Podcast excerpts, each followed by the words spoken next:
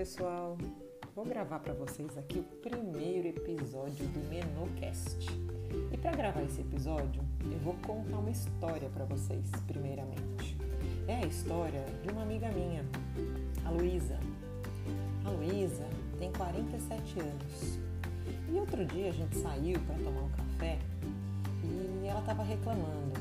Ela falou assim: "Olha, Ju, eu tô irritada, sabe? Eu tô toda hora me sentindo irritada. Tem horas, na verdade, que eu tô contente e tem horas que eu fico triste, né?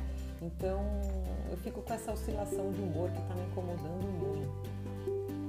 É, as minhas menstruações estão meio falhando. Tô achando isso estranho, né? E ela veio conversar comigo, porque ela sabe que eu trabalho com essa parte de saúde da mulher e veio contar, né? e falou: será que eu estou com algum problema? Será que era melhor eu fazer um, verificação médica? E aí ela falou, né, que ela percebeu que essas é, alterações aí do ciclo menstrual também eram acompanhadas, assim, uns 15 dias antes dela menstruar, ela ficava inchada, sentia um pouco de dor de cabeça, tipo enxaqueca, né? E o nervosismo e a irritação pioravam. É, e ela não estava mais conseguindo controlar o, o, ciclo menstrual dela, que antes era super reguladinho. Ela praticamente assim não precisava nem é, fazer muita conta porque ela sabia de tão regular que era o ciclo, o dia que ela ia menstruar, o dia que ela ovulava, tudo bonitinho. E aí ela estava preocupada. E eu conversando com ela, falei, Luísa, você já pensou que você pode estar no climatério? Ela falou assim para mim: climatério? O que é climatério? É menopausa? Eu falei: não, tem muita gente que confunde, né? Que acha que climatério e menopausa são a mesma coisa, mas eles não são sinônimos, Luísa.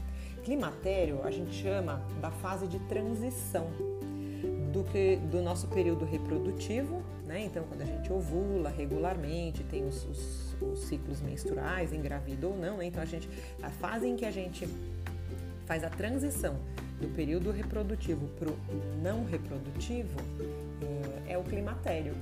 E aí, menopausa a gente chama quando a gente já entrou definitivamente nessa fase não reprodutiva. É, e aí a gente caracteriza a menopausa como a última, a partir da última menstruação. Enquanto a gente está nessa oscilação, a gente está no climatério. E a gente só sabe que a gente entrou na menopausa clinicamente quando a gente ficou por um ano sem menstruar. Daí a gente definitivamente está na menopausa. Antes disso, a gente está no climatério. E aí, né, o climatério ele se caracteriza por uma diminuição grande, importante da produção de hormônios é, femininos, né, principalmente o estrogênio. E essa alteração de hormônio, Luiz, é isso que está fazendo com que você tenha esses sintomas, entendeu? Por isso que você está com essa oscilação de humor, é, essa é, flutuação aí do ciclo menstrual, essa sensação de inchaço, irritabilidade associados a quando a menstruação vem ou não. Isso é muito comum. E com o tempo, é, você vai espaçar mais as menstruações até que você vai ficar um ano sem menstruar e aí sim você vai entrar na menopausa. Daí ela falou: Nossa, é mesmo agora que você falou isso, eu estou até associando a um outro sintoma que eu acho que pode ser do climatério. Eu falei, qual sintoma, Luísa? Nossa, de vez em quando, eu tô aqui conversando com você, por exemplo, me vem um calor, um calor que parece que sobe assim em direção à minha cabeça e me deixa vermelha e eu tenho que me abanar. Eu tô andando até com um leque na minha bolsa, ela falou. Falei, então, esses daí são os fogachos, a gente chama de fogacho que também são conhecidas como as ondas de calor, né, que podem aparecer sim no climatério. Então, olha, mais um sintoma que você está me contando e que tem muita relação com essa fase. É super comum, tá? É, e aí, é, lógico que esses sintomas eles variam. A maioria das mulheres tem, né? Então, o climatério é um fenômeno natural. Ele acontece, ele acomete mais ou menos 80% das mulheres. Só que os, os, sintomas eles podem aparecer em maior ou menor intensidade. Isso é muito variável. Tem mulheres que sentem muito e mulheres que sentem menos.